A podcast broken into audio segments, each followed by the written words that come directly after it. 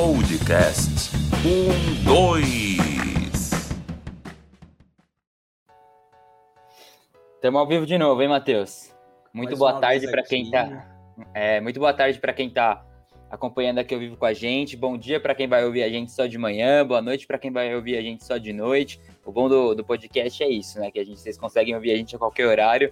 Vocês conseguem então acompanhar um dois pelo YouTube, pelo Facebook, pelo nosso canal na Twitch e também em breve, né, Matheus, pelos famosos agregadores de podcast que a gente vai soltar o- os episódios. Isso mesmo, Vitinho. Mais uma vez aqui, um convidado super especial, é, trazendo o que é de melhor do comentário esportivo para vocês, pessoal. É, para vocês ouvirem de noite, de manhã, de tarde, a qualquer momento. E já já a gente está nas melhores plataformas de áudio aí para vocês. o Matheus falou, hein? Como o Matheus falou, a gente hoje tem um convidado mais do que especial, um cara que entende muito, muito, muito de esporte, um cara que já fez de tudo, já cobriu de tudo e ele topou vir falar aqui com a gente. E vamos colocar ele para conversa então. Eduardo Tirone. Fala, Tirone. Boa tarde. Fala aí, Vitor. Fala aí. Desculpa? Eu esqueci o seu nome. Matheus, Fala, Matheus. Fala, Vitor. Obrigado pelo convite. Vamos bater um papo aí. Vamos. Então, de novo, obrigado por ter aceitado o convite, obrigado por estar falando aqui com a gente. É o terceiro episódio do 1-2, mas é o episódio número 2, porque a gente teve um, especial semana passada. Quem não conferiu, assiste lá, tá bem legal, com o Fernando Gavini, um especial de Jogos Olímpicos. Tirone, para começar então o programa, a gente sempre faz a mesma pergunta para todos os entrevistados. O nosso podcast ele chama 1-2, é, justamente por conta dessa dupla de apresentadores e para homenagear as grandes duplas do futebol. Então, Bebeto e Romário, Xavi Iniesta, Robin Ribéry. Eu queria saber qual que é a tua dupla mais marcante no futebol, aquela que você tem mais gosto de ver. Ah, vou falar do meu tempo ali de adolescência que eu gostava muito. Pra mim, Maradona e Careca. Jogando Acho que, junto. era uma, acho que era uma dupla espetacular no Napoli. O Careca achou o jogador espetacular, o Maradona nem se fala, e era uma dupla espetacular pra mim.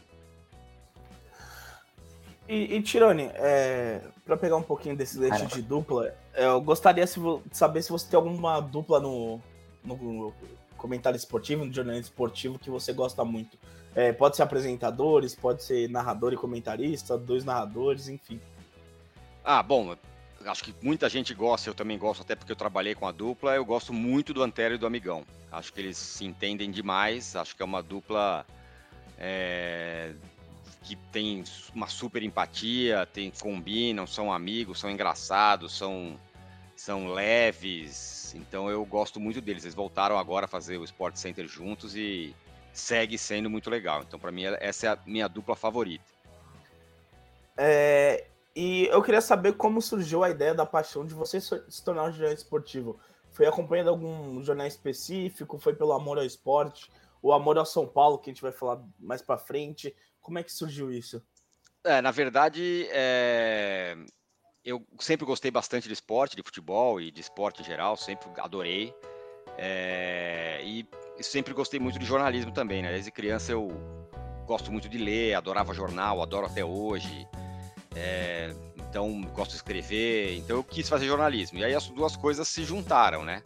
Não, não necessariamente eu fiz jornalismo para ser jornalista esportivo, mas aí o jornalismo esportivo acabou entrando na minha vida e eu juntei as duas coisas e, e assim foi. Então foram coisas separadas, né? Eu gosto talvez igualmente das duas coisas, tanto de esporte quanto de jornalismo. E aí acabei que juntei tudo. Eu, acho- eu- eu gostei dessa Pode tua falar, frase, Tirone. Eu não, eu não sei se você lembra, mas teve uma vez que você participou de um fute encontro lá no, no shopping, acho que Plaza Sul. Isso. E aí, depo- depois do, do encontro, a gente tava trocando uma ideia, não só comigo, eu tava lá também acompanhando, mas você tava falando com algumas outras pessoas. E eu lembro muito bem dessa tua frase, que você, antes de ser jornalista esportivo, você é jornalista. O que você mais gosta é jornalismo. Sim. E eu saí de lá dirigindo pra casa, voltando pensando: é, o que, que eu gosto mais? Eu tô no jornalismo por causa do esporte, ou se eu cheguei no esporte por causa do jornalismo?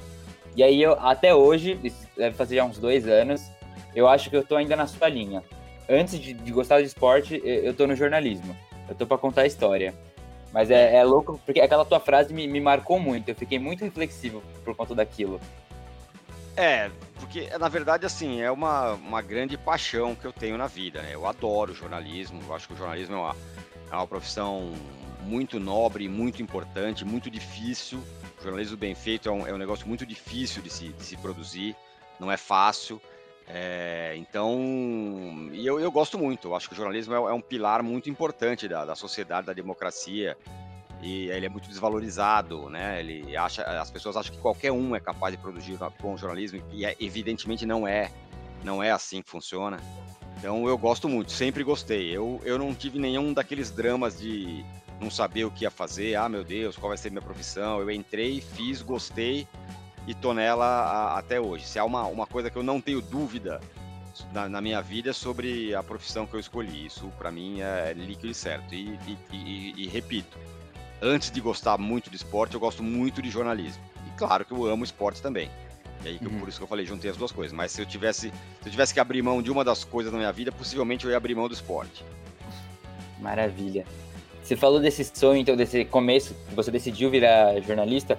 É, acredito que lá no começo, quando você começa lá, quando adolescente, começa, a gente começa a virar adulto, que a gente escolhe mesmo o que a gente vai fazer, sempre tem alguns modelos, alguns personagens que nos marcam mais e que nos servem de modelos.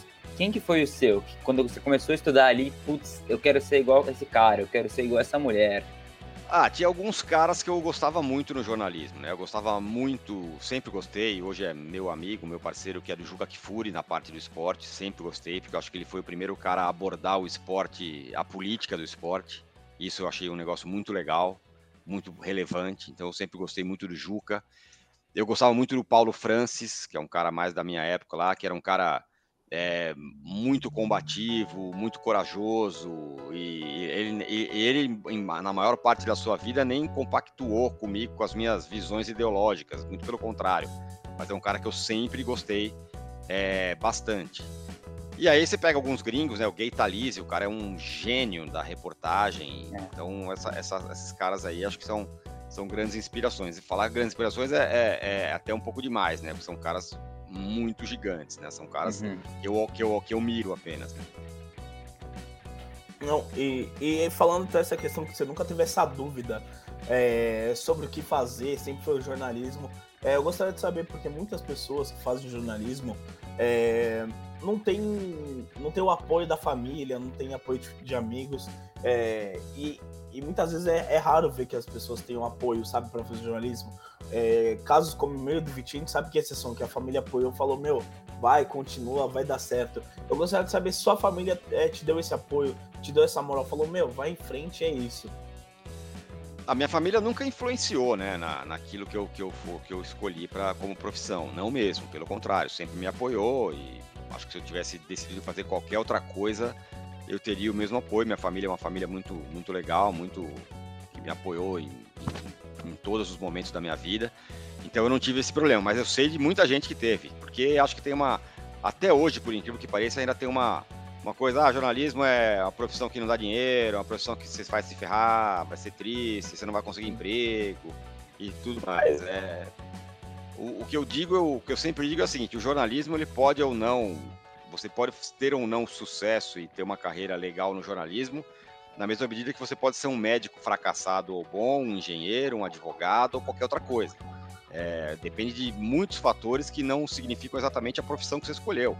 Mas é sorte, é oportunidade, é competência, é estar tá no lugar certo na hora certa, é, é, enfim, é, é uma gama de coisas que você pode ser ter qualquer profissão, pode não ser formado em nenhuma profissão, e que você pode vai enfrentar essas mesmas questões. Então, não é uma questão, um problema do jornalismo, é um problema da, da sociedade. Sim, tá certo.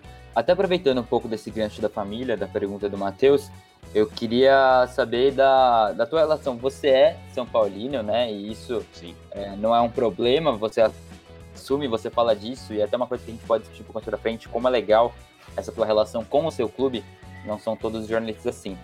Mas você é São Paulino, eu imagino que por influência da família, de um pai, de um tio, como é que foi isso? Putz, na verdade, no meu caso, é quase uma geração espontânea, viu? Ah, é... É... Na parte da, é? da minha mãe, da família, ela é toda corintiana. Meu avô era corintiano, fanático. É, meu tio é corintiano. E da parte dos meus pais, é uma família meio palmeirense, meio juventina. É, meus tios são palmeirenses, meu avô era meio palmeirense, meio Juventus. O meu pai levemente diz que torce para o São Paulo, mas não é muito ligado em futebol, mas também gosta do Juventus, então é, tem uma relação com o futebol bem diferente da minha. Eu passei a gostar do São Paulo desde 77, que foi o primeiro, que, que é a primeira lembrança que eu tenho de, de jogo do São Paulo, a final do Campeonato Brasileiro. E a partir de então eu virei São Paulino. Então foi quase uma, uma, uma geração espontânea. Não tive exatamente uma, uma grande influência familiar, assim. Maluco isso.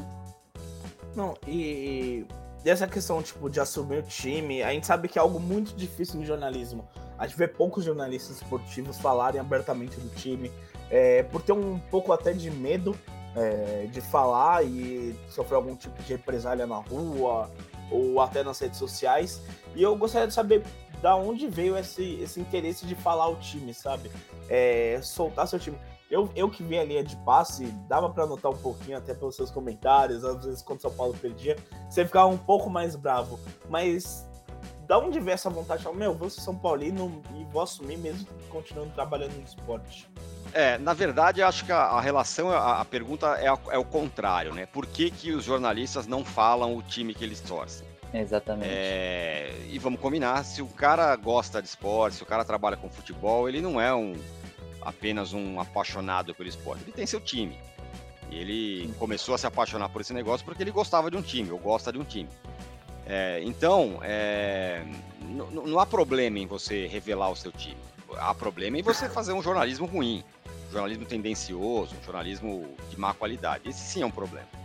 Mas eu acho que, que a minha geração, que é a geração ali, que é a mesma do PVC, do Arnaldo, dessa galera aí, foi uma das primeiras gerações que começou a tratar o esporte é, de uma maneira jornalística mais científica. O que, que eu uhum. quero dizer? É, até então, o jornalismo era coisa do apaixonado, era o cara que escrevia, era o Nelson Rodrigues, era não sei o quê, era quase uma coisa meio, meio lúdica, meio poética, com, com, com não necessariamente super precisa na apuração, era um pouco isso. Então, o jornalismo esportivo ele era meio um jornalismo mais ou menos é, vou, a expressão que eu vou usar é um pouco forte, mas era meio, meio de brincadeira, não era, não era um negócio muito sério. Pô, vamos lá, o cara escreve sobre futebol, vou falar de futebol, como se fosse um assunto menos importante. Claro, se você olhar a política, a economia, a sociedade, é claro que é um assunto menos importante, mas é um assunto que de alguma forma tem, alguma, tem relevância para muita gente. E a partir da minha geração, dessa geração da, qual eu faço parte, começou-se a tratar o jornalismo esportivo como um cientificismo aí é com mais estatística, com mais dados, com mais memória, com mais precisão. É, e isso mudou. E a partir de, de, você ter, a partir desse momento, o jornalismo passou, o esportivo passou a ser encarado mais como jornalismo. E o jornalismo pressupõe isenção. Então, portanto, ninguém falava que time torcia, como se ele tivesse ali numa missão de praticar o jornalismo imparcial, mesmo no esporte, então eu nunca vou passar um milímetro aqui ali, nunca vou revelar meu time e tudo mais e tal. Eu acho que essa época passou.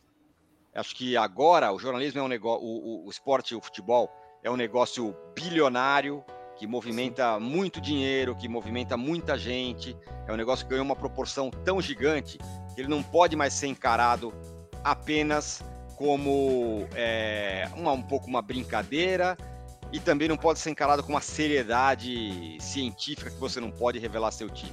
Eu não vejo problema nenhum em revelar hoje em dia meu time. Não é que eu fico, não é que eu pratico o jornalismo são paulino, não é isso. Uhum.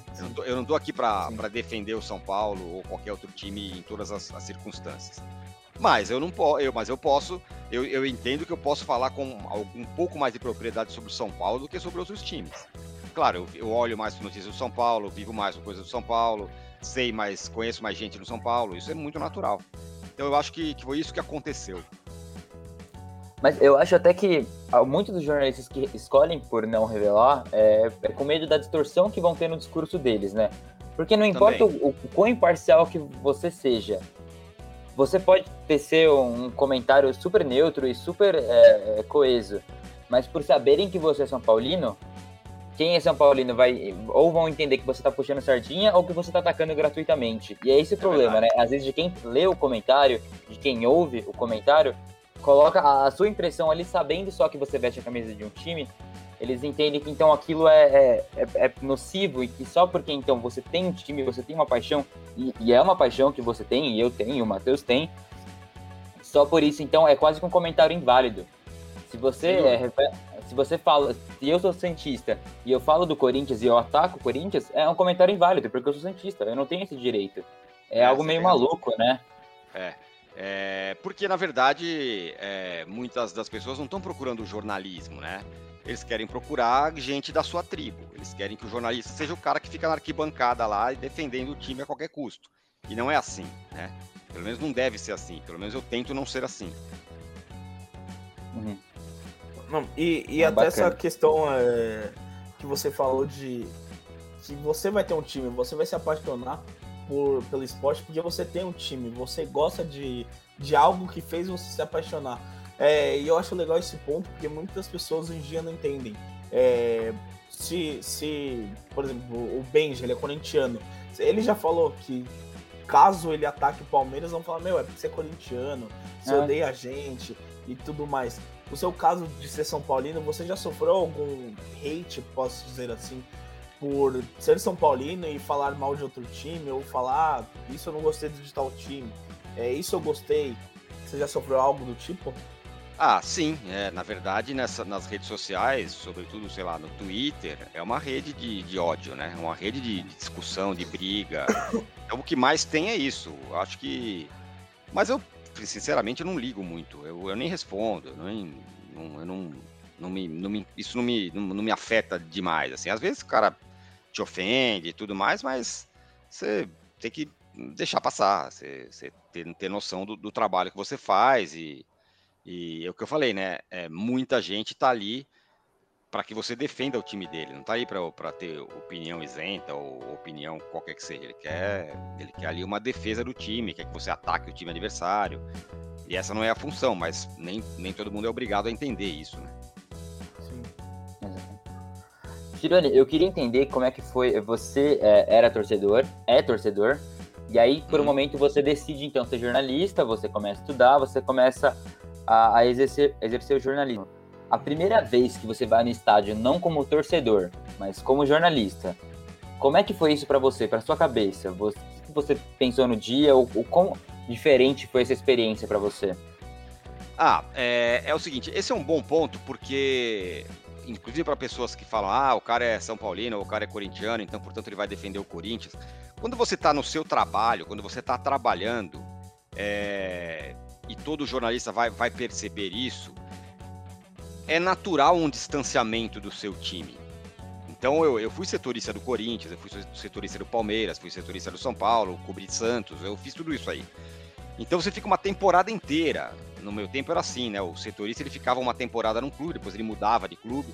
Eu fiz temporadas inteiras de, de acompanhar o Corinthians, temporadas inteiras de acompanhar o Palmeiras, que não são os meus times. É... E você, você vai, vai é como eu vou dizer, vai se acostumando com esse negócio. Você vai, vai se acostumando a, conviver com, com o mundo do Corinthians, o mundo do Palmeiras, e você de alguma forma vai ficando, vai, vai é, se isentando. É, é muito natural isso. Acontece, acontece o tempo todo. Você, você simplesmente não, não leva para para sua para cobertura o fato de você ser um São Paulino. Não é assim que funciona. É, é, é bem é bem natural isso. E quando você exerce jornalismo, você percebe isso. E as pessoas que talvez fora não, não, não percebam, mas é assim. Você convive todo dia com jogador, com técnico, com dirigente, com tal. Você vê esses caras todo dia, você acaba, acaba convivendo com eles. Você estabelece uma relação, e não é uma relação promíscua, é uma relação profissional. Você esquece o seu time nessa hora. Então, para mim, a primeira vez que eu fui fazer um jogo que não era do meu time, como jornalista, foi diferente, mas, mas não foi impactante. Foi diferente, mas foi Cara, quando você tem um, um jornal para fechar, uma matéria para entregar, é isso que te interessa. Você não quer falar, puta, deixa eu ver o que eu posso escrever aqui para ferrar o Corinthians. Não, você não vai fazer, você vai, você vai atrás da notícia. E nesse, nessa hora, o jornalista é jornalista. Seja uma notícia boa, seja uma notícia ruim. Então, o Corinthians é campeão do mundo, vai fazer uma matéria falando que o jogo foi ruim? Não. Você vai fazer, contar o que aconteceu, né? E, e, e, até essa questão de você transmitir em jogo em estádio e tudo mais. É, você cobriu duas Copas do Mundo, né? É, uhum. Alguma das duas foi em loco? Sim, é, na verdade, é, eu fui para duas Copas do Mundo, da França e da, e da Alemanha, 98 sim. e 2006. Lá, sim. fui, pra, fui para a França e fui para a Alemanha. Foi em loco, sim. Sim, e, e, eu gostaria de saber até como é estar no ambiente da Copa do Mundo fora do país. É sentir o estádio, sentir é, o ambiente desse outro país, ter que se acostumar, porque você vai ficar de, não sei, 60, 90 dias no país. É, eu queria saber qual a experiência para quem ama futebol, você que é apaixonado por futebol. Eu queria saber como é a experiência de cobrir um jogo estando no estádio, estando no país que vai ocorrer a Copa do Mundo. É, quando você faz uma cobertura de Copa do Mundo, você não está fazendo uma cobertura só de esportes, né? Você está fazendo uma cobertura de sociedade, de comportamento, de outra coisa. Então é muito diferente. Então você está cobrindo lá o treino do, do, da seleção, sei lá o que, no dia a dia, é, é uma parte do seu trabalho. Na verdade, você está num outro país, com outra língua, vivendo outras, outras experiências, e tudo isso é uma grande história, né? Que você vai cobrir. Então, quando, você, quando eu fui para a França, era uma experiência, quando eu fui para a Alemanha, era outra experiência. Então, não dá para você dizer, ah, é uma cobertura esportiva. É uma, uma parte é uma cobertura esportiva, mas é uma grande cobertura, e é, e é claro que é muito diferente do que você cobrir a Copa no Brasil. No Brasil você mora, você sabe como é que é, sabe como as coisas funcionam. Em outro país você não sabe, você tem que aprender. É, muitas coisas viram, inclusive, reportagens. Então é, é, é, realmente muito diferente. É uma experiência, talvez a, as experiências mais legais que eu tive é, na minha carreira foi cobertura, as coberturas de Copa do Mundo. Sim, e, e até para pegar esse gancho, você cobriu outro evento olímpico, outro evento gigantesco que, é a, que as Olimpíadas, né? E eu queria saber é, o que te motivou durante a Olimpíada, sabendo de tudo que estava acontecendo no Brasil, é, sobre os casos de corrupção que a gente teve, sobre a lavagem de dinheiro, os desvios de verbas e tudo mais. Eu queria saber qual a motivação que um jornalista, que não é, como a gente já falou até no começo do programa, não é só jornalista esportivo, um jornalista que gosta de jornalismo. Como é esse sentimento, tá lá cobrindo, sabendo de tudo isso que está acontecendo? É, eu na, na, na, na, Olimpíada do Brasil, né, em 2016, eu estava trabalhando na SPN, então a nossa cobertura foi uma cobertura extremamente crítica mesmo, é, no pré, no pré, uhum. no pré-Olimpíada, foi uma cobertura bem é, contestadora sobre muitas coisas. A gente fez a, aquelas coberturas das, dos protestos desde 2013 até que se arrastaram até 2016, foram, foi muito, foi muito forte mesmo. Então foi muito legal. E, e, nesse caso também não era uma cobertura só de esportes, né? Você estava lá fazendo uma cobertura de um país que está em convulsão, tendo uma Olimpíada. Então foi muito legal. Eu não fiquei na linha de frente da reportagem na Olimpíada, não fiquei mesmo, fiquei nos bastidores ali, fiquei na, na coordenação na, na TV. É, quem foi para a linha de frente foram, foram jornalistas, foram repórteres. É, então não é que eu não é que eu vivi a fundo essas coberturas, investigações e tudo mais. Eu fiz a, é, o backstage ali. Mas foi legal, foi também foi, foi muito diferente, mas não, não se compara, é muito menos impactante do que você cobrir uma Copa ou um evento gigante em outro país. Não dá nem para comparar. Porque no, no país, no seu próprio país, as coisas meio que se misturam. É, de alguma forma fica uma certa normalidade. Quando você vai para outro país é bem diferente. Isso, isso encaixa para também a cobertura da Copa de 2014 que você fez pela ESPN. Sim, mesma coisa. A cobertura também da Copa eu não, não tava na linha de frente, eu estava na, na, na coordenação da redação. Fui em apenas um jogo na Copa de 2014, é, ao vivo, né, no, no estádio. Então, é, é, é, o mesmo, é o mesmo sentimento. Foi muito legal, foi muito, muito bacana tal, mas eu não, não era o cara que estava na, na linha de frente ali da cobertura. Tira, só para você explicar para quem está em casa, então, como é que funciona então essa, essa, esse backstage que você citou, tanto dos Jogos Olímpicos quanto da Copa do Mundo? Você falou que coordenou a redação, que foi para a linha de frente para os repórteres. Conta um pouco então como é que é isso para a galera de casa. É, uma, uma, cobertura desse tamanho, ela não é feita só do repórter que tem um microfone e vai para a rua fazer matéria. Não é assim que funciona. É, é uma cobertura, é uma logística gigantesca e impensável. E quando eu falo logística, é de tudo hotel, carro, comida, horário, não sei o que lá, tal. É, mais a parte editorial, o que, que a gente vai fazer? A gente vai cobrir essa, essa Olimpíada de qual forma? Esse, esse evento aqui, vai, a Olimpíada vai ser coberto de qual forma? Qual é o repórter que vai? Quanto vai ter de matéria? Então é uma, é uma coisa gigantesca. Então, Sim. o trabalho que as pessoas veem na televisão, ou vê no jornal, ou vê na internet e tal, é uma ponta de um trabalho imenso que está sendo feito. Um trabalho hercúleo, assim, é trabalho muito grande, que precisa de muita organização, precisa de muito foco. É, então, é assim que funciona. Então, não é que seja um trabalho mais importante ou menos importante. Eu uhum. acho até que a linha de frente é fundamental. O repórter é, é o principal figura de uma cobertura, né? O cara que vai trazer as informações. Mas para o repórter poder fazer o seu trabalho, tem que ter a por trás uma estrutura muito, muito sólida, muito, muito azeitada para que a coisa funcione. Não, e até aproveitando essa questão de backstage, que poucas pessoas sabem, é, eu, queria como, eu queria saber a diferença é, que, que é fazer um jogo em loco e um de estúdio. Como você se prepara? Se tem modos diferentes de preparação? É, e qual você sente mais prazer de fazer é, entre esses dois tipos de jogo, em loco e no estúdio?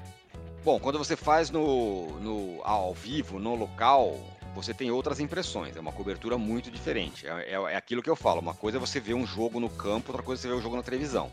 Você vê dois jogos. Você vê dois jogos diferentes. Cada um tem suas, tem suas vantagens. Você, está, você estar num, num evento ao vivo, você tem a sensação do evento. Todas as sensações do evento.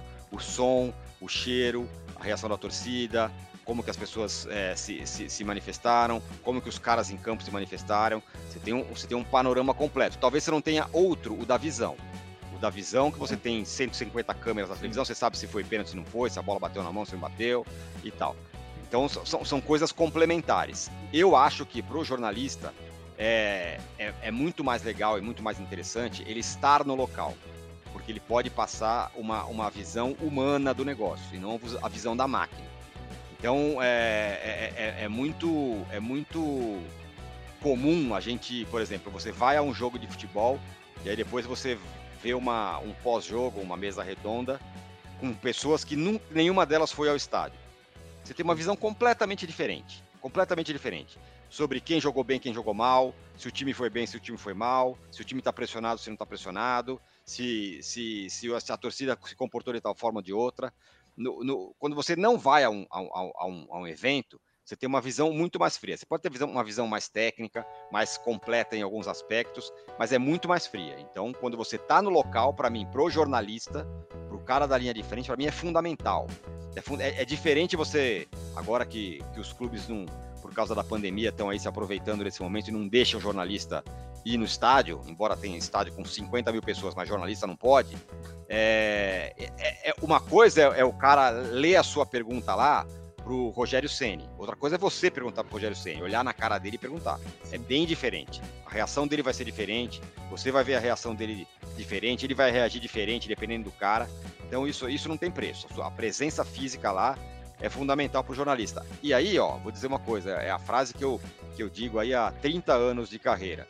O jornalista precisa gastar sola de sapato. O jornalismo de sentar na bunda na cadeira e pesquisar no Google é meio jornalismo. Vai para a rua, vai ver como as coisas são, vai entender como é que é o mundo. É assim que se vê. Não é, não é no Google, não. Não é no TikTok, no WhatsApp, no, no, no Twitter. São coisas muito diferentes. Maravilha. Tirani, é só pegando esse gancho, então, porque você falou que é porra, quase uma babaquice que os clubes estão fazendo de não deixar os jornalistas, essas coletivas que as perguntas são lidas. Eu queria que você analisasse como isso está tá, tá influenciando no nosso cenário hoje, no Brasileirão. É, o, o, Renato, com certeza, ele está sendo privilegiado com isso, outros técnicos também. Eu queria que você desse um pouco dessa sua visão. Como é que é? Porque ali é o assessor de imprensa perguntando, e ele pergunta no tom dele, ele não vai teimar, ele não vai né, discutir com o técnico que efeito você está vendo isso e o quão nocivo é isso para o nosso campeonato? Não, isso é péssimo, na verdade, isso é um absurdo. Isso é. Eu só posso imaginar que seja uma mistura de covardia e oportunismo dos clubes e não deixar jornalista entrar. E aí, em alguns casos, como no caso do Flamengo, talvez seja um pouco pior, porque ele, uhum. ele se diz: não, não, não, as pessoas estão aqui, só que quem está lá é o paparazzo, o não sei que lá dando choque, o Flá Malvadão, só os uhum. youtubers que, que provavelmente vão não vão fazer é, muitas, muitas das perguntas não vão ser incômodas. Então eu acho ruim, eu acho péssimo isso. Acho que os clubes não podem fazer isso e não têm o direito de fazer isso com seus torcedores. É, os clubes são entidades abertas que têm milhões de, de, seguidores e de fãs. Esses caras, os torcedores têm o direito de ter jornalistas profissionais fazendo perguntas lá. Os clubes não permitirem isso, eu acho um absurdo. E é um prejuízo enorme para o jornalismo, porque aí não é com, não é com, com a, o, o, canal oficial lá que vai arrancar problemas dos clubes, não é não. É o jornalismo, é o jornalismo profissional que vai conseguir fazer isso. Sim. É, até pegando essa questão do estádio é, e de comentário esportivo, é, a gente falou com o Albertosi há duas semanas atrás e a gente perguntou para ele qual era o campeonato favorito dele, qual o estilo de jogo que ele gostava de fazer. E até aproveitando sua resposta, eu vou te fazer outra pergunta, Tirani. Qual, qual campeonato que eu prefiro? É, o jogo específico. Ah, é. Bom, o campeonato que eu, que eu prefiro, é, o que eu acho mais legal de se ver o jogo, o tipo de jogo, é o campeonato inglês, não tem nem discussão. Eu acho que ele é muito melhor do que os outros, é um jogo mais veloz e ele é bom em todos os aspectos. Tem muito jogador bom, tem muito time bom, tem muito treinador bom, é, tem pouca cera, tem pouca arbitragem ruim. Então é um campeonato, é um campeonato que eu acho ótimo. Todos os jogos são são num ritmo muito interessante. É, é, é o meu preferido. E, e, tem algum jogo específico que você prefere fazer ou não? Um clássico, um Corinthians São Paulo ou um Liverpool United?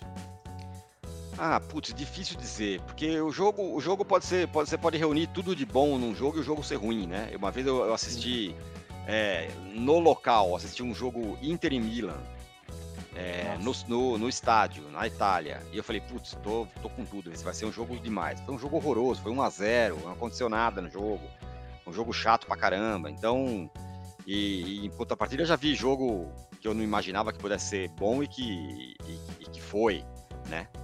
Mas deixa eu ver, eu acho que um dos jogos mais legais que eu vi em loco foi a semifinal de 98 Brasil e Holanda. Foi um jogo de um, nível absurdo, assim, que foi para os pênaltis e tal. Um puta jogo.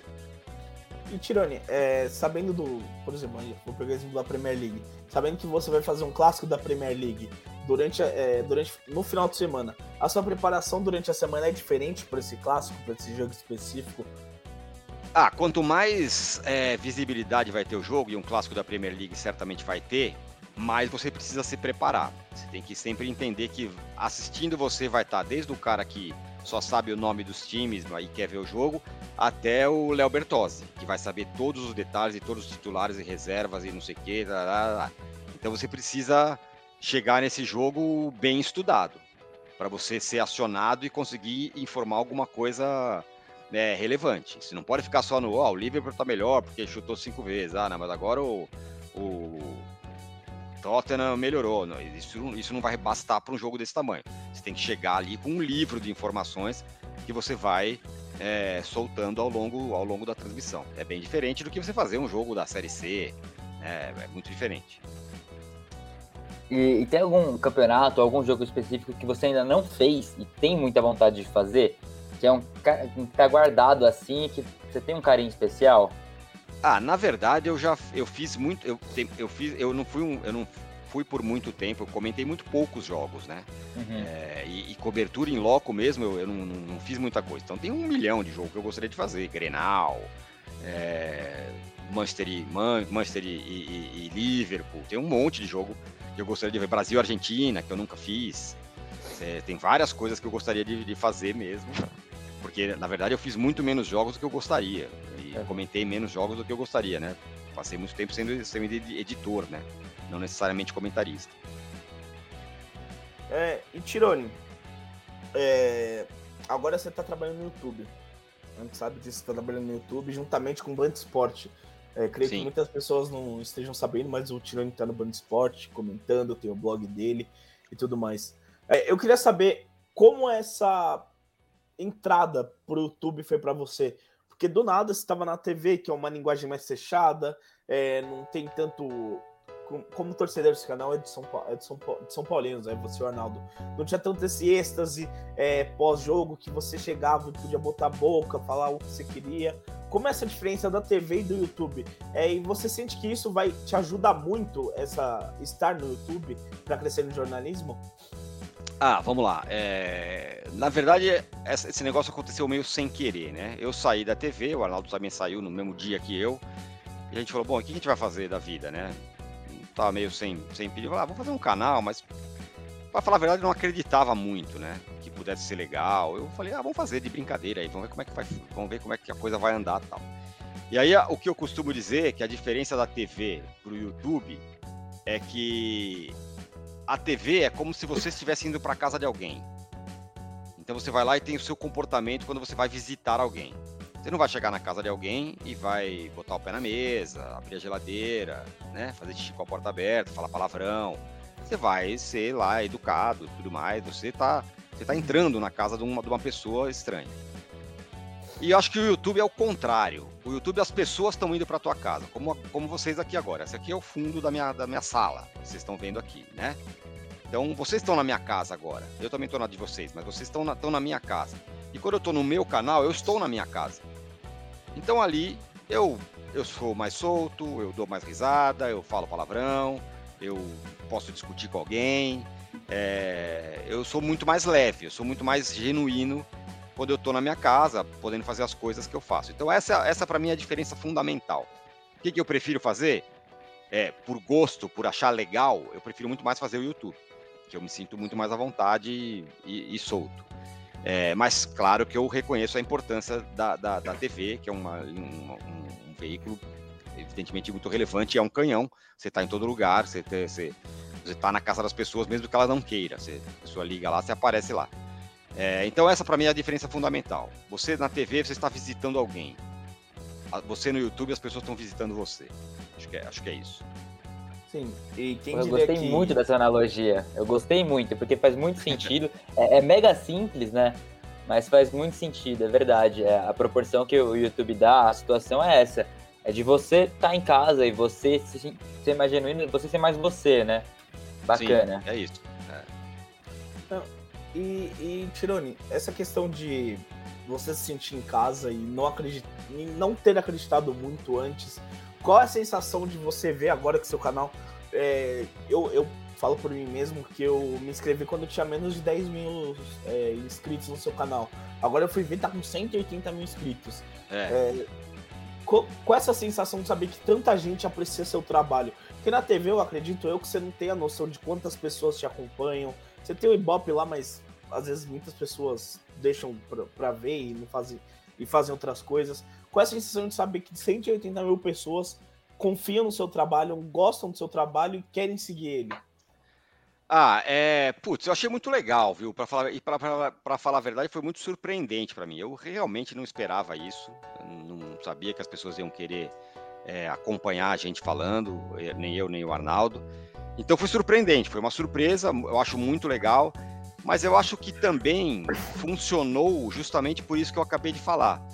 Que é ali, ali no, no YouTube não tem muito. É, não, não tem não tem uma, a máscara da TV, entendeu? Não tem a camisa bacana, não tem a maquiagem, não tem o estúdio com a luz, não sei o que lá. É a velha história de você estar na sua casa, né? É, você está em casa, então você está mais solto é, você é mais você é mais natural. As pessoas acham que acho que no YouTube a gente passa um pouco mais de primeiro proximidade, né? As pessoas se sentem mais próximas de você e naturalidade também. É, acho que as pessoas sabem que você não está ali para fazer nenhum tipo, né? Você está ali Sim. como você é. Sim. Maravilha. Tirando, eu já queria então aproveitar para perguntar, você falou muito do teu canal, do. O teu canal é com o Arnaldo. Eu queria falar, eu, eu sou inscrito no canal de vocês desde a época que eles faziam o bastidor do posto de bola. Vocês é, faziam uns mini, é, uns mini vlogs ainda, sei lá, quatro Isso. minutos indo gravar lá no estúdio do UOL. Eu sou, eu sou dessa época. Eu queria que você contasse um pouco da tua relação. Como é que é você ter o Arnaldo, que é com certeza muito, muito teu amigo, que trabalha junto, se não todo dia, né? Quase todo dia. E isso já veio da TV, vocês trabalham juntos no UOL, fazem live juntos. Como é que é isso? Como é que administra a relação com teu amigo, teu colega? Como é que é isso? Cara, para falar a verdade, essa relação é de muito, muito, muito antes da TV. É, olha, olha a história como que é. Eu e o Arnaldo, a gente se conhece desde o primeiro dia que a gente entrou na faculdade. Porque a gente entrou na mesma faculdade, no mesmo curso e na mesma sala. Então a gente, a gente é amigo desde então. Mas não foi só isso. É, o nosso, praticamente o nosso primeiro emprego, o primeiro emprego de carteira assinada, foi no mesmo jornal, no mesmo dia, na mesma editoria. Então, a gente No trabalhou NP? junto também, é, no NP. É. É, e a gente é amigo de faculdade, depois eu ainda morei no Rio, a gente continuou amigo, mas um pouco mais distante. E depois eu voltei a trabalhar, eu quase trabalhei na Placar, quando ele era o chefe da Placar, mas não deu certo. Aí depois eu fui trabalhar na TV com ele. E aí a gente estreitou novamente a amizade. Então, para falar a verdade, eu conheço o Arnaldo há uns 30 e tantos anos. Então a gente, é- a gente é muito amigo, e, é, a gente se dá muito bem, nossas esposas se conhecem e se dão bem. nós- é, a gente tem uma relação muito legal assim e, e acho que o, o que facilita no nosso caso é que a gente tem é, em alguns pontos a gente tem semelhanças muito grandes a gente é muito fácil de lidar a gente não tem não é rancoroso a gente não a gente não gosta de treta a gente é muito muito low profile assim então isso isso funciona bem entendeu a gente não a gente sabe o espaço de cada um o que cada um Uhum. faz e tal então a coisa, pelo menos até agora, é, tem, tem funcionado muito bem.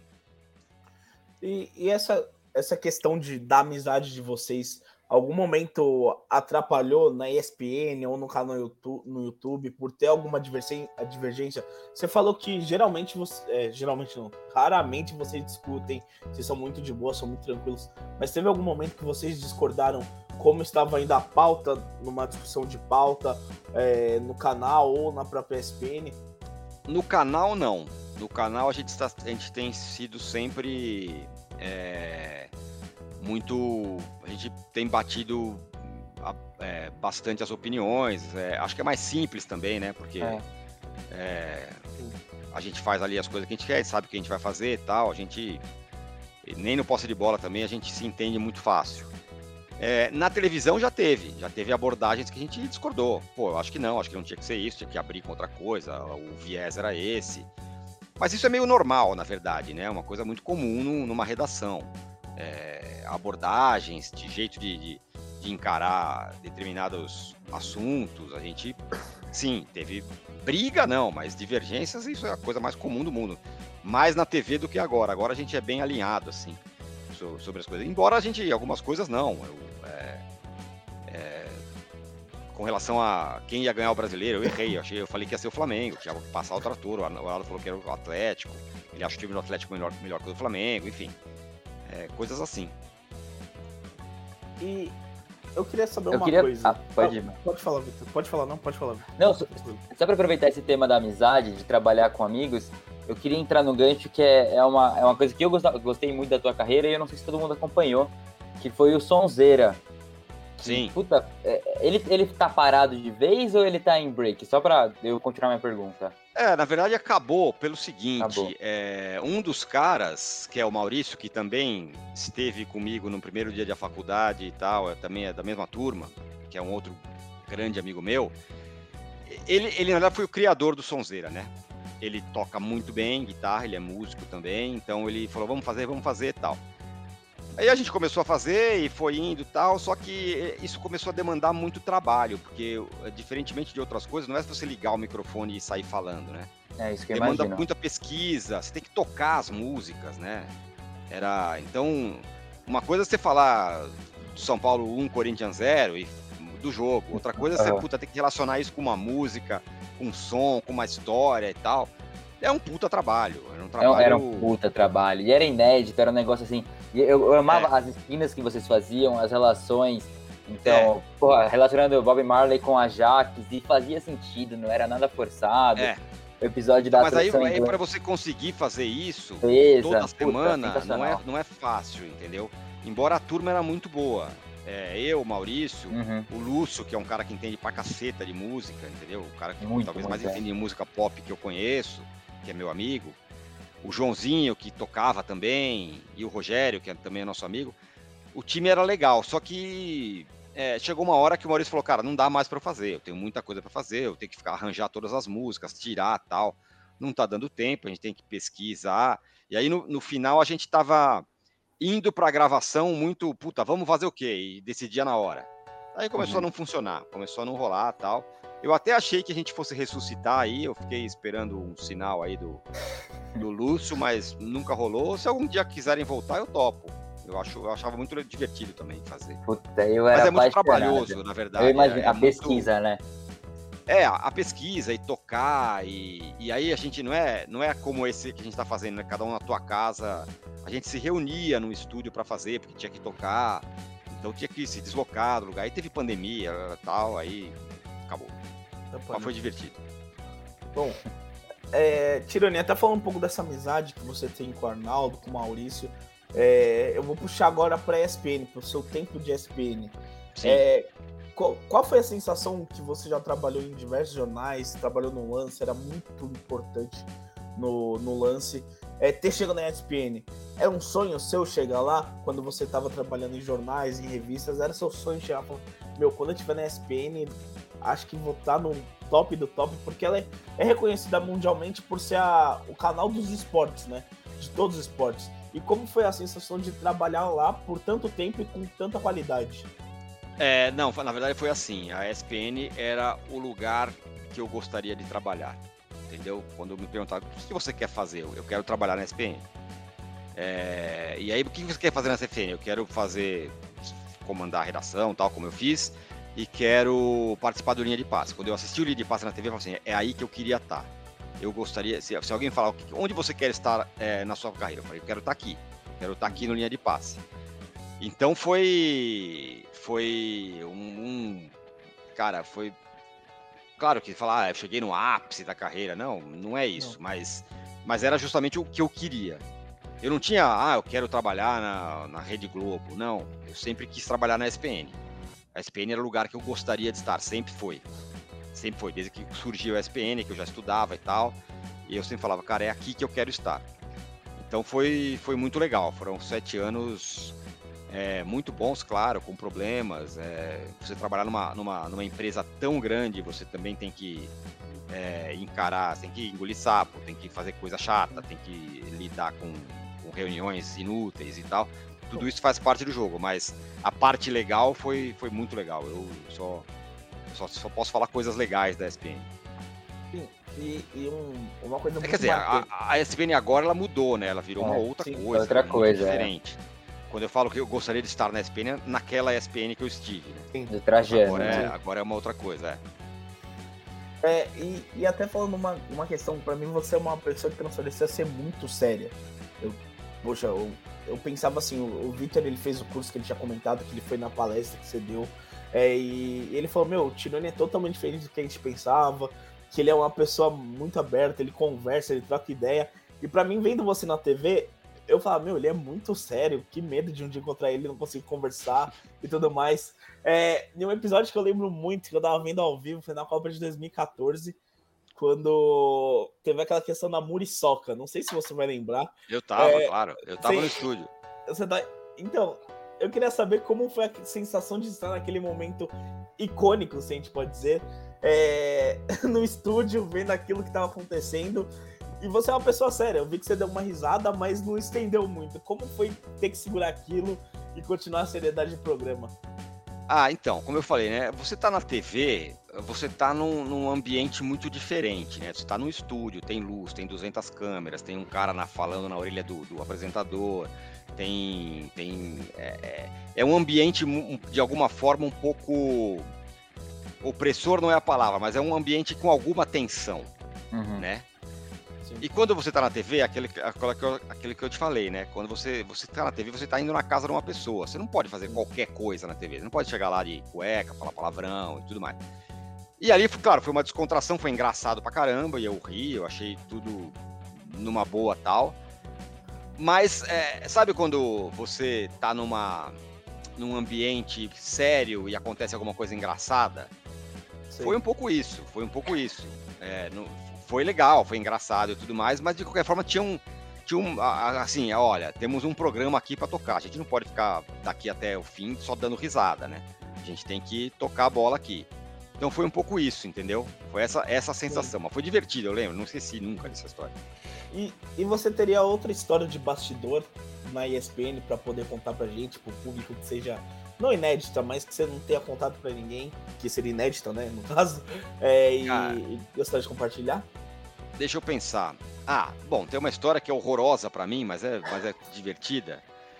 É, eu, na Copa de 2014, eu fui o cara, é, o primeiro cara a. a quando come, iniciou a Copa no dia do Brasil e, e da estreia do Brasil, é, a ESPN entrou no ar e eu fui o primeiro cara a aparecer. Eu era o primeiro cara a falar: Ó, estamos aqui, começa hoje a cobertura, papapá, tô aqui na frente do estádio de Itaquera, não sei o quê, tá, tá, tá, tá. Então era isso. Então a gente tinha um estúdio montado lá perto de Itaquera, que era na casa de uma mulher lá, um estúdio bem, bem arrumadinho e tudo mais. E eu, eu tenho um implante dentário aqui, ó, aqui embaixo. Entendeu? Implante fixo que não tem Ah. nenhum problema e tudo mais e tal. Eu ia entrar no ar, peguei um sanduíche, pum, dei uma mordida, o que aconteceu? Nossa. Caiu meu implante. e aí eu falei, cara, e agora? O que, que eu vou fazer? Faltavam umas três horas para eu entrar no ar. Falei, cara, fudeu, Nossa. fazer. Liguei para minha dentista, falei, Roberta, ó, aconteceu isso, isso, isso, o que, que eu faço? Daí ela fala, você consegue vir até aqui? Eu falei, não, cara, tô em Itaquera, você tem o consultório na Vila Mariana, eu vou ter que entrar no ar daqui a pouco. Nossa. Daí ela falou, ah, então, não tem dúvida, pega um super bonder e cola. Eu falei, quê? Cola com super bonder, não tem problema. Cara, daí eu falei, o que, que eu vou fazer agora? Eu não- tava na casa da mulher, não tinha na casa. Daí eu cheguei para um, pra um produtor, falei, cara, é o seguinte, acha um super bonder aí para mim, por favor. O cara saiu na rua, achei que ele fosse comprar em algum lugar, ele voltou com uma Ultra Bonder, que era tipo uma paralela da Nossa. Super Bonder, usada. Eu falei, mas você não foi comprar? Eu falei, não, não, eu peguei aqui com o vizinho. E aí foi isso, pum, eu colei e fui pro ar. Fui até E o fim certo. do dia com... Deu certo. Não, deu, deu- e deu certo, deu sorte pro Brasil, pô. Extrema com o pé. Deu certo. Não sei, verdade. mais pra frente não, né? Mas tudo bem. Isso é, isso é outro Deu assunto. sorte. É, eu queria agradecer a galera aqui que tá mandando chat, que tá curtindo. Pode mandar mais pergunta, pode. Deixa, deixa o dedo no like aí. Tirone, antes da gente ir pras perguntas da galera, a gente sempre Tá. fecha o programa também com a mesma pergunta que a gente abriu. Eu- você falou da, da dupla que você mais gosta no futebol, a que mais te, né, te dá encanto de te ver jogar. Eu queria saber qual que é a sua dupla favorita fora do campo. A, a- a dupla de pessoas que mais te influenciou, que mais te motivou. Rapaz, que difícil. Tem que ser uma dupla. Uma dupla, duas pessoas juntas, é. Ah, tá bom. Então vamos lá. John Lennon e Paul McCartney. Nossa. Ué, foi, foi distinto, eu tava esperando alguém, eu tava esperando e a mãe. Pode, É. claro que pode. A dupla é tua? Não, que bacana. Você quer, falar um pouquinho? Não, eu, eu adoro. Bom, eu, eu o jornalismo também. Eu também fiz jornalismo porque e quando eu passei a fazer jornalismo eu sabia que eu queria trabalhar em três áreas: cultura, esporte ou política. Era, era isso, são coisas que eu, que eu gostava, que eu gosto e tudo mais. Então eu adoro música. Eu adoro música, sou viciado em música, ouço muita música.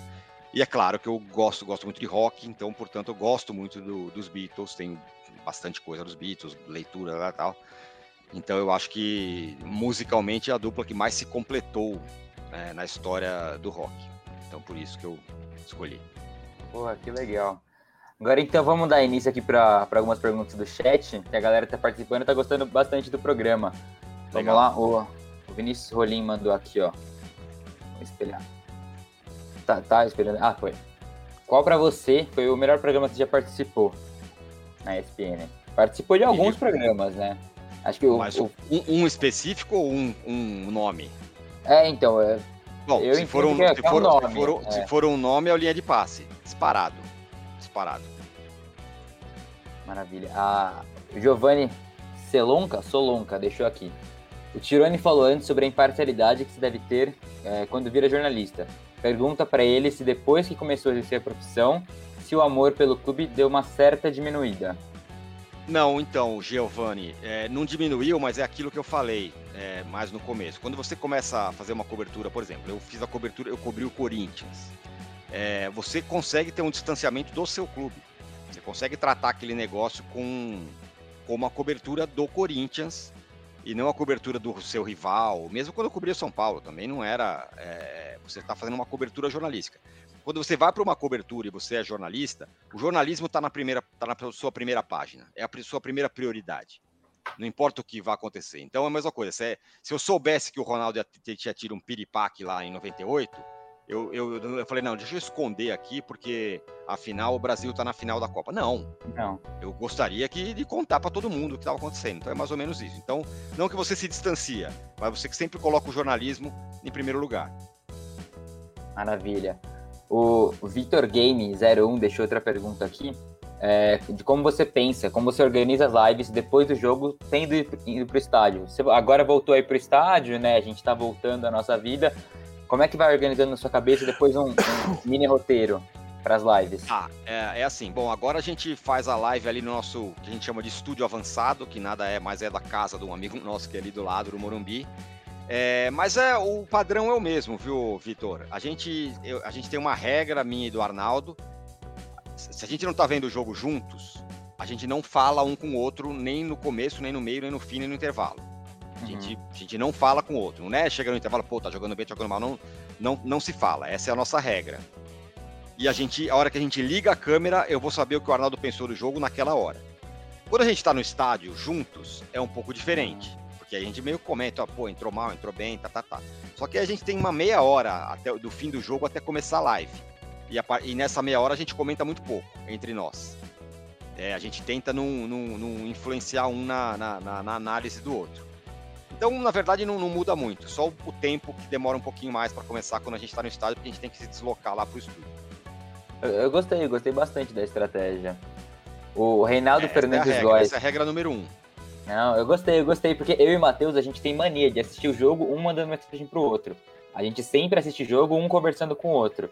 E aí, Gostei. evidentemente, vai então um influenciando o outro. Mas eu gostei do jeito pra, de vocês. Para falar a verdade, é, que é uma coisa que é, que, é, que é em comum mim e do Arnaldo. A gente gosta pouco de comentar do jogo durante o jogo. Hum. E tá aí por que a gente nunca fez live durante o jogo.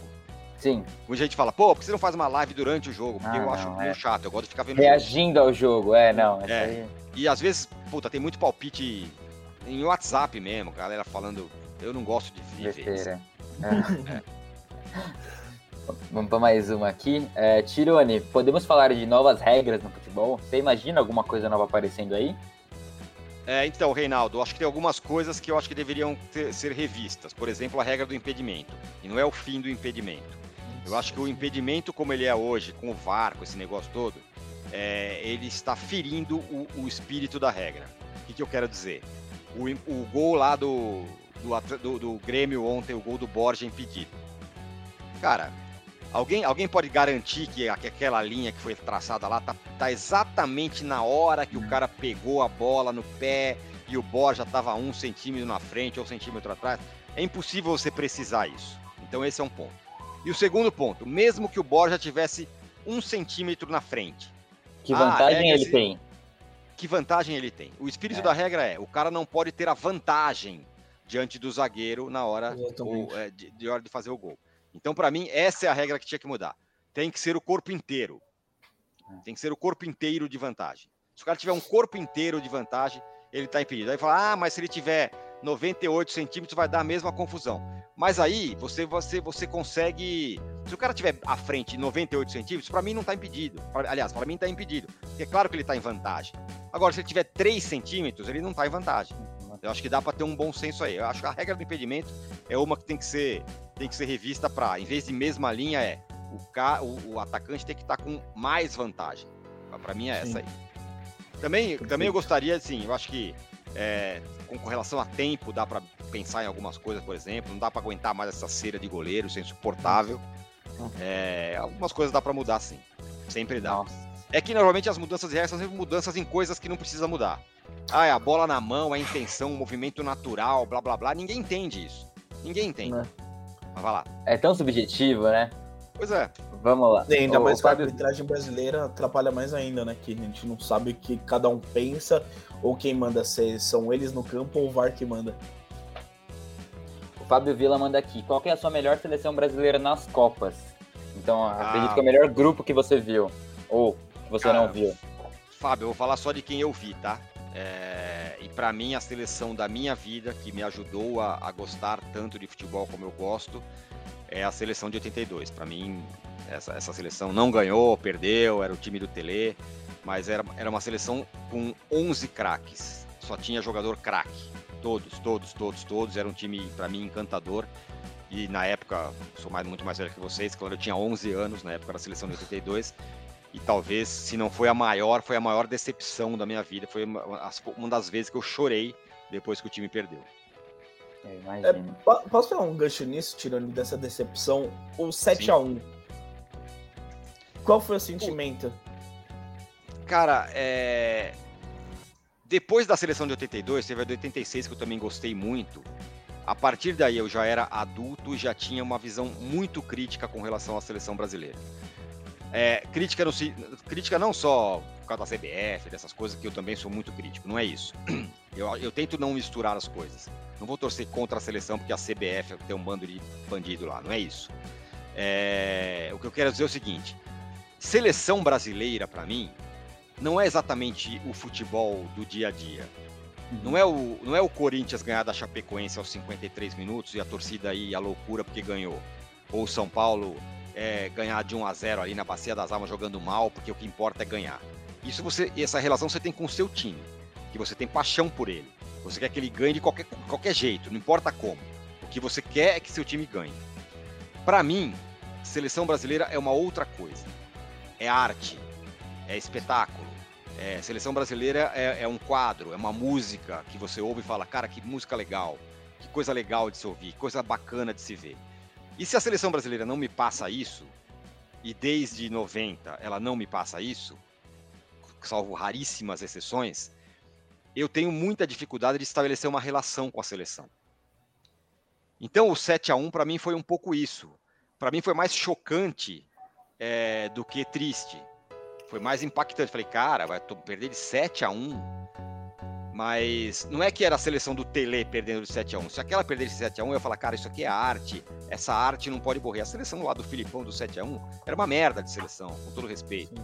Era uma bosta, era chato de ver, não ganhava de ninguém é, se não fosse suando, suando pra caramba, não tinha arte, não tinha nada. Era uma seleção fraca, ruim. Então, para mim, a seleção ela precisa me encantar. Eu, a seleção precisa me conquistar. Não é com o meu time, que eu já estou conquistado por ele desde que eu nasci. A seleção precisa me conquistar. É, e, essa é a relação estranha que eu tenho, por exemplo, com a seleção do Tite. Porque uhum. acho um uhum. jogo chato de ver. Um jogo chato de ver. Não é prazeroso.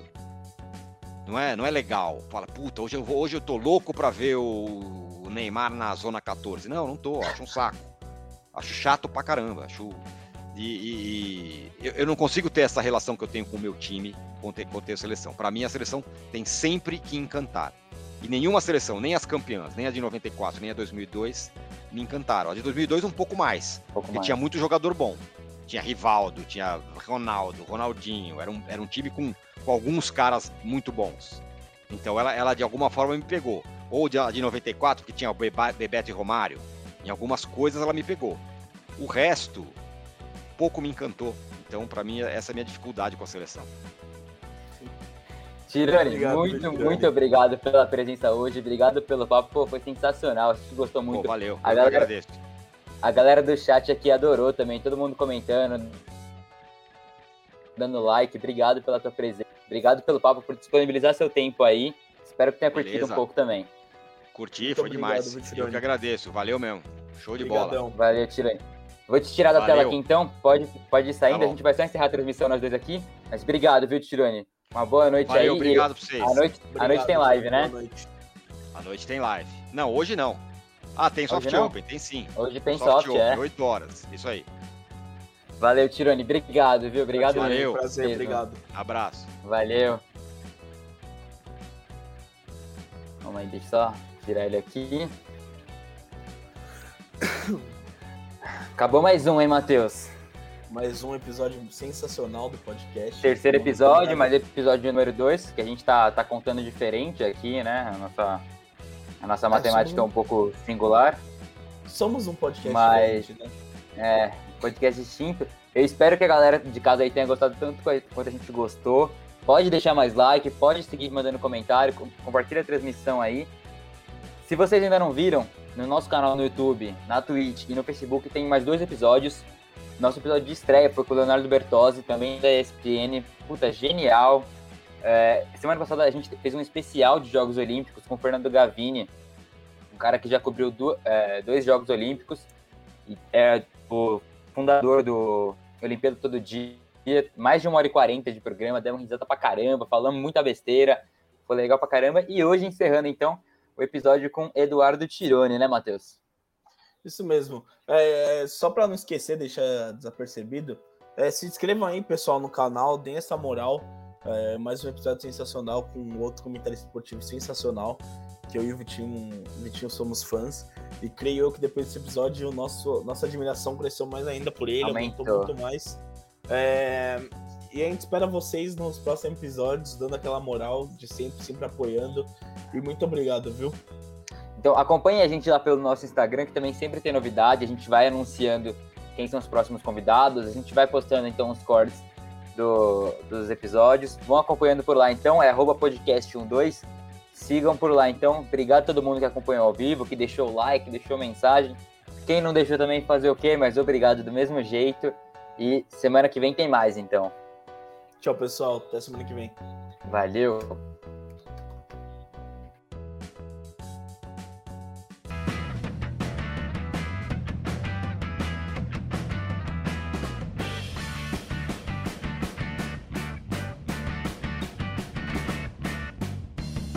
Podcast um, dois.